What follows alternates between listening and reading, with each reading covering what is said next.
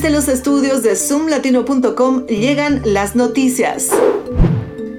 La congresista Silvia García presentó en el Congreso el proyecto de ley bipartidista American Dream and Promise Act, que busca otorgar un camino hacia la ciudadanía para los beneficiarios de DACA, TPS y DED. El proyecto cuenta con el apoyo de otros congresistas y busca brindar igualdad de oportunidades a los Dreamers y proteger a las familias inmigrantes. La congresista García destacó que los jóvenes contribuyen a la sociedad y que la ciudadanía es el único camino a seguir. El proyecto está siendo debatido en el Congreso y busca brindar una solución permanente para esos grupos.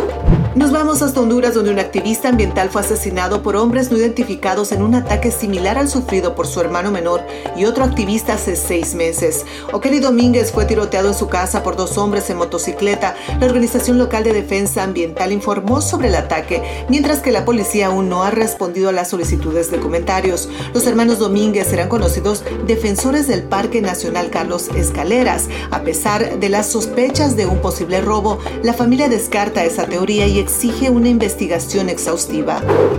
Cientos de aves muertas en la costa del Pacífico de México no fueron víctimas de la gripe aviar como se pensaba inicialmente, sino de la falta de alimentos debido al calentamiento de las aguas. El gobierno mexicano señaló que el fenómeno de El Niño provocó que los peces buscaran aguas más profundas y frías, dificultando que las aves encontraran comida. Las pruebas realizadas revelaron que las aves murieron de inanición. Este evento epidemiológico este evento epidemiológico afectó a las diversas especies como las pardelas oscuras, gaviotas y pelícanos a lo largo de la costa.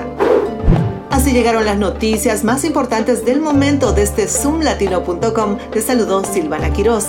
Hasta la próxima.